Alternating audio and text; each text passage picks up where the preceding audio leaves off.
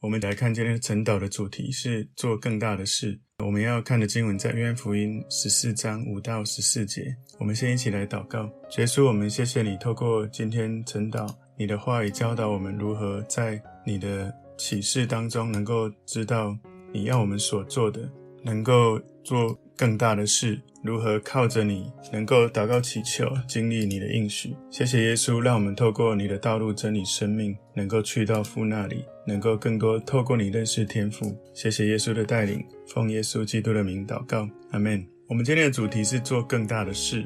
我们今天默想的经文在约翰福音十四章五到十四节。多马对他说：“主啊，我们不知道你往哪里去，怎么知道那条路呢？”耶稣说：“我就是道路、真理、生命。”若不借着我，没有人能到父那里去。你们若认识我，也就认识我的父。从今以后，你们认识他，并且已经看见他。腓利对他说：“求主将父显给我们看，我们就知足了。”耶稣对他说：“腓利，我与你同在这么长久，你还不认识我吗？人看见了我，就是看见了父。你怎么说将父显给我们看呢？我在父里面，父在我里面，你不信吗？”我对你们所说的话，不是凭着自己说的，乃是住在我里面的父做他自己的事。你们当信我，我在父里面，父在我里面。即或不信，也当因我所做的事信我。我实实在在的告诉你们，我所做的事，信我的人也要做，并且要做比这更大的事，因为我往父那里去。你们奉我的名无论求什么，我必成就，教父因儿子得荣耀。你们若奉我的名求什么，我必成就。我们今天的晨祷的主题是做更大的事。默想经文从约翰福音十四章五到十四节。我们把今天的经文归纳成四个重点。第一个重点是耶稣是通往天父唯一的道路。约翰福音十四章五节，多马对他说：“主啊，我们不知道你往哪里去，怎么知道那条路呢？”多马会问这个问题，是因为在今天十四章的前面四节，耶稣在告诉门徒们不要忧愁，因为耶稣要先到天父的家里去为。门徒们预备地方，然后耶稣对他们说：“我要去预备，一定会来接你们去到我为你们预备的那个地方。特别他说：‘我往哪里去，你们知道；那条路，你们也知道。’很显然的，多马这时候在问的，怎么知道那条路呢？多马很诚实的、很清楚的说出了他的困惑。他以为耶稣可能是要去到另外一个地方，听起来好像就是去另外一个城市。那我们怎么知道那条路走到那个城市呢？”我们可以想象，耶稣在讲这个的时候，有可能是用很自然、轻松的方式跟门徒来对话。所以，耶稣在跟门徒们对话的时候，可以了解他们生命里面的软弱，或者是他们能够理解的程度。他就一点一滴的、慢慢的按着门徒的程度来告诉他们。所以，门徒他们问的问题就很像是小男孩。问他的爸爸一样，有时候小男孩年纪很小，不能够了解所有的事情，所以这个小男孩可能就表达了他自己对问题的无知，或者是不能够完全的了解。当然，孩子在爸爸面前不用害怕或担心，他让爸爸看到他怎么会这么不了解。耶稣在多马问了这个问题之后，他就说了一句，其实我们很多人读过，也常背诵了一段经文，约翰福音十四章六节，耶稣说：“我就是道路、真理。”生命，我就是道路、真理、生命。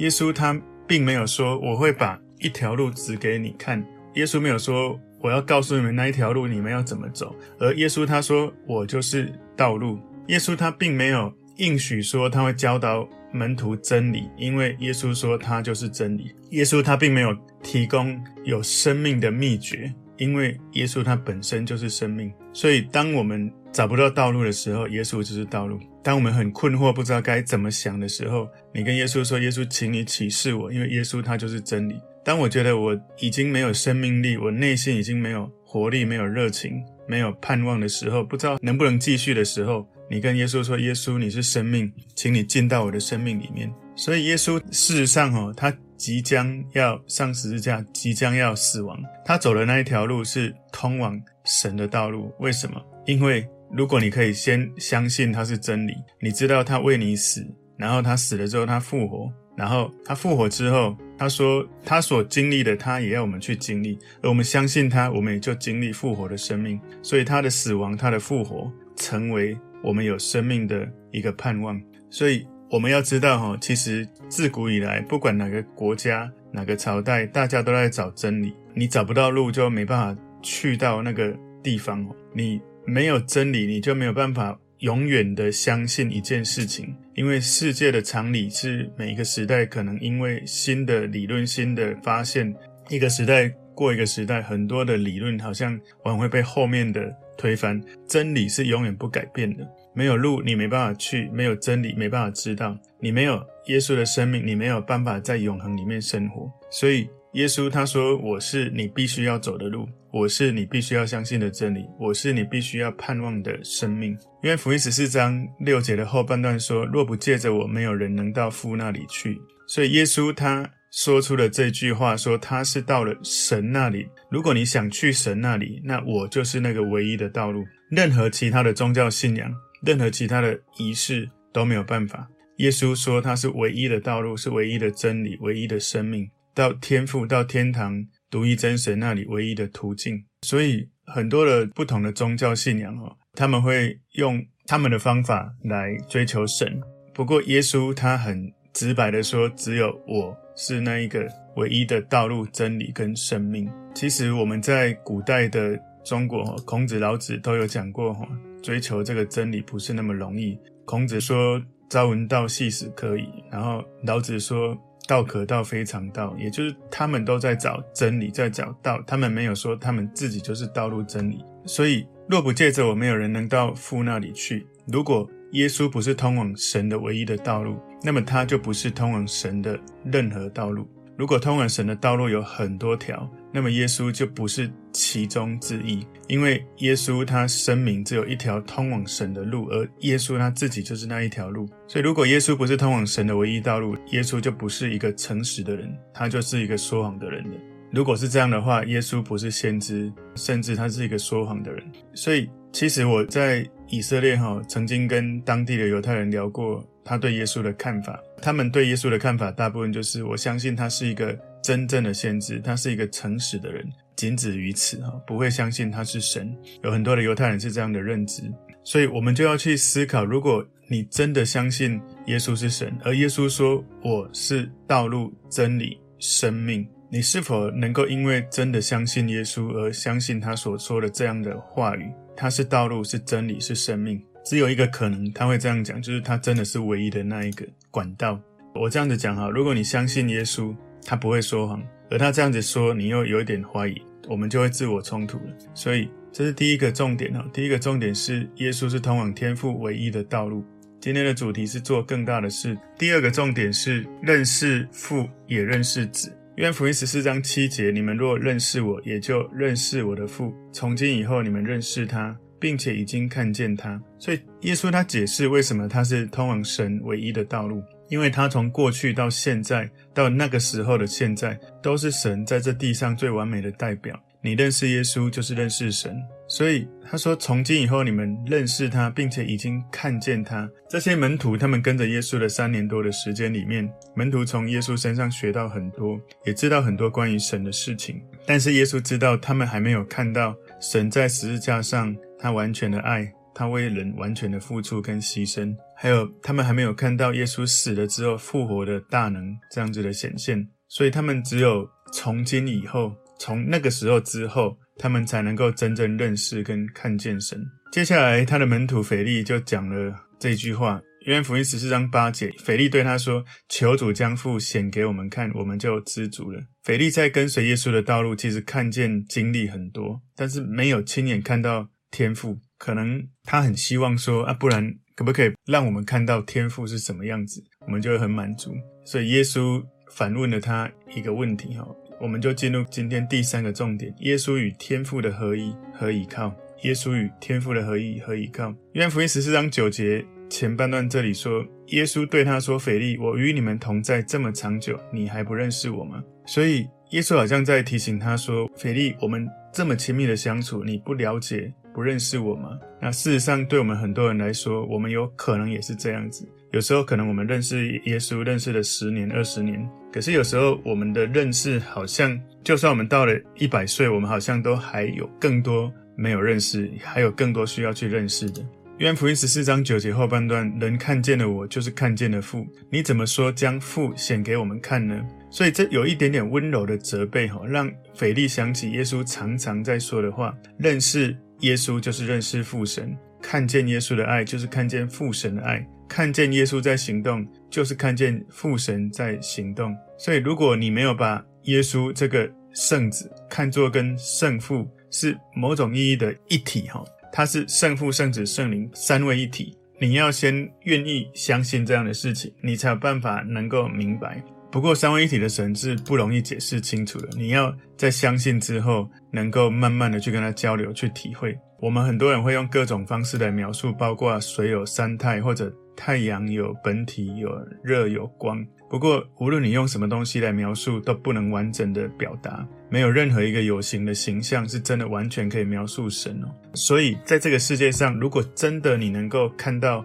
可以描述神的，那就是只有一个人，是耶稣基督。所以，耶稣向人们展示他的爱、他的怜悯、他的仁慈、他的良善。他有恩典，也有真理；他有牧养，也有管教；他有慈爱，也有清楚地告诉他们他。要大家做的事情，所以这里面说，人看见了我，就是看见了父。如果你是一个受造物，你是一个人，有没有耶稣以外的任何人说过，你看到我就是看到神吗？他不是遁入突然变成神，他是本来就是神，他是神来到这个世界，告诉你，透过我你可以遇见神。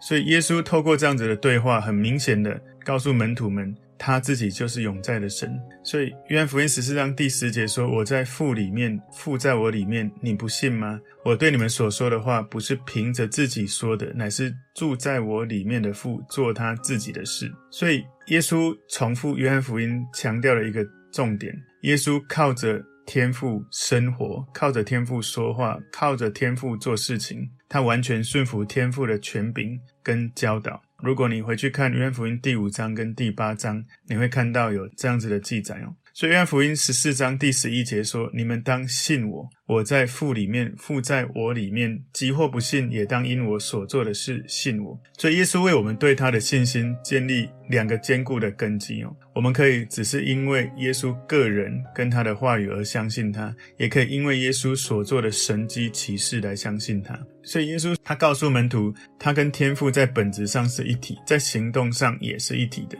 耶稣所做的神迹奇事，所做的服饰，证明了耶稣的本质，他是无限、是完美的。耶稣所做的这些神迹奇事，只有从无限来的力量，只有从神来的力量才能够做得到。所以耶稣他就说：“信我，你们当信我。”耶稣他告诉门徒们：“你要相信我所说的是真的。”所以你想象一下，如果你是神，你来到这个世界，你以你是神的本质来说话的时候，如果以这个角度来看，耶稣所说的是很正常，是很应该的。因为耶稣基督他自称他是神，他的话语、他的行动、他的神迹都是神性里面展现出来的。所以不管他在言语或行为，都是充满能力。身为认识耶稣、跟随耶稣的基督徒，我们也要在耶稣他的教导、他要我们所做的去操练、去学习。去经历从神而来的能力。今天第四个重点，耶稣给门徒的应许。耶稣给门徒的应许。耶稣即使他离开这个世界，回到天父，而他说神要差遣圣灵来，而耶稣在地上所做的事，门徒们靠着圣灵会做到更多。约翰福音十四章十二节说：“我实实在在的告诉你们，我所做的事，信我的人也要做，并且要做比这更大的事。”耶稣在离开门徒的那一天晚上，透过约翰福音十四章十二节，耶稣给他的门徒应许他们，告诉他们说：“你们不用害怕，不用担心，因为这一些门徒们，他们很害怕，诶，耶稣要死了，要结束了，我们被解雇了。如果耶稣走了，那我们怎么办？”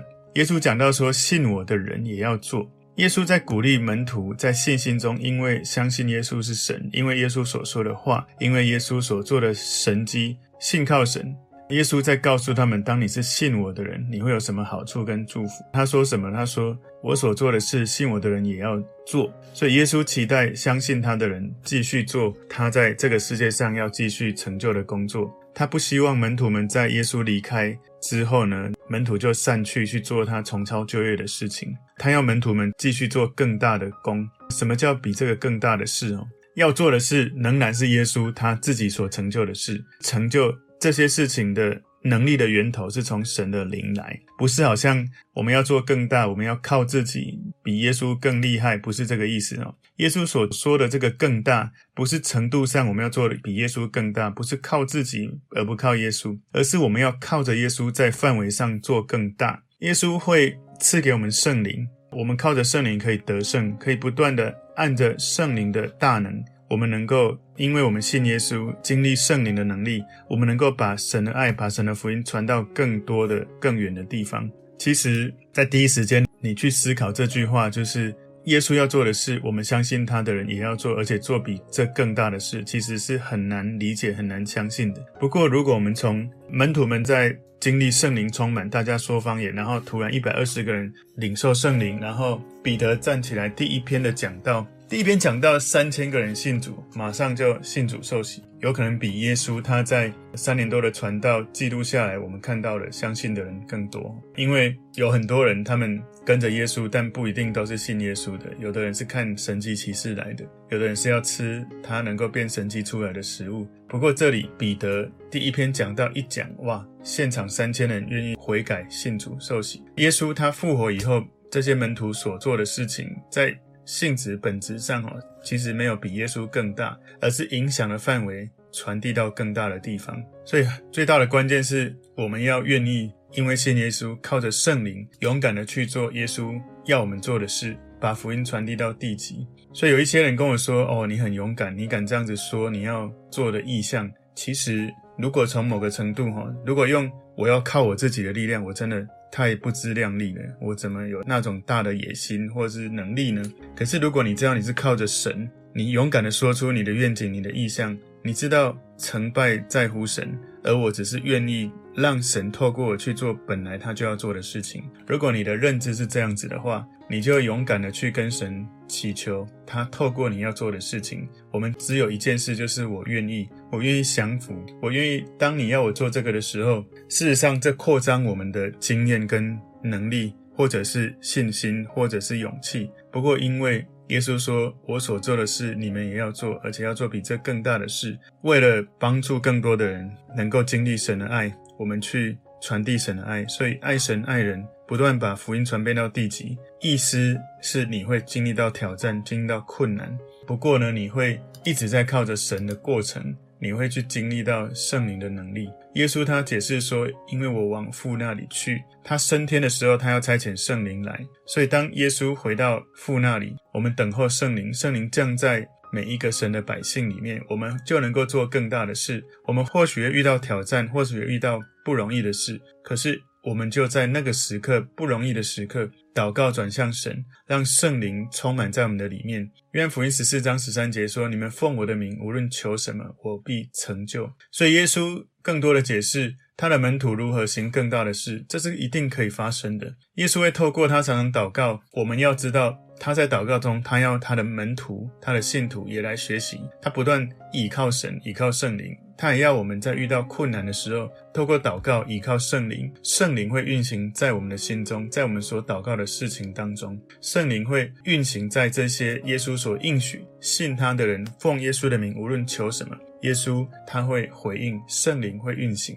所以，我们按着神的本质，按着神的权柄所求的，按着神的心意所求的，一定会成就。奉耶稣的名，它不是一个祷告的咒语，哈，不是一种。好像是银行支票的背书，或者是限制，不是哈？我们奉耶稣的名，不是因为我们讲了这句话，他就一定要做，而是一种。我们要做的所有的事情，我们要依靠的是耶稣，不是靠自己的大能。我我用这样子来比喻好了。我有时候我们会说，每天我要说我自己是最棒，讲一百次。我们在做这件事情的时候，事实上比较多是靠自己，就是好像要说服自己，我真的是最棒的。但是如果你在祷告里面说，因为我有耶稣在我里面，我奉耶稣的名宣告，也相信在我里面的耶稣比在这世界上的更大。所以我相信，今天我靠着耶稣加给我的力量，我凡事都能做。所以整个那个焦点是，因为我靠着耶稣，所以我能够胜过眼前的问题，而不是我不断的自我催眠或宣告我可以，我可以，我可以。所以我们要知道，奉耶稣的名是一种你跟他之间的关系，是一种你跟他之间的连结，以至于好像你在寻求他的时候，你跟他之间有一个交换，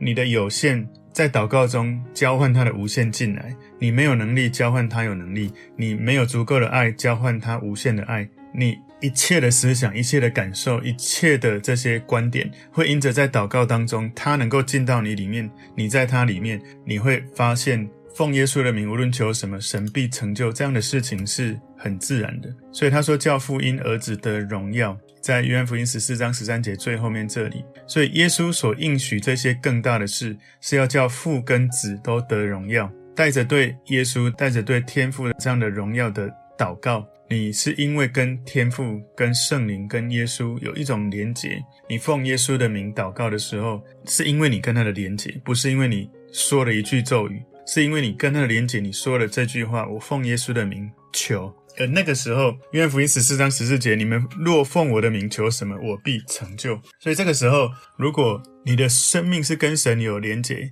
有足够的深度的连结，那你会发现，其实经历这个神的成就是很自然的。感谢主，我们今天的这个主题是做更大的事。我们的四个重点：第一个重点，耶稣是通往天父唯一的道路；第二个重点是认识父也认识子；第三个重点，耶稣与天父的合一和依靠；第四个重点，耶稣给门徒的应许。我们先一起来祷告，结束。我们谢谢你透过今天的经文，你让我们看见你就是道路、真理、生命。你告诉我们。只有透过你，能够到父那里。求神让我们透过你，更深的认识天父。让我们透过你，我们祷告的时候，我们相信你所说的，我们相信你，我们能够做你要我们做的事，而且要做比这更大的事。因为当我们跟你连结的时候，我们奉你的名，无论求什么，你必成就。谢谢耶稣，我们赞美你，奉耶稣基督的名祷告，阿门。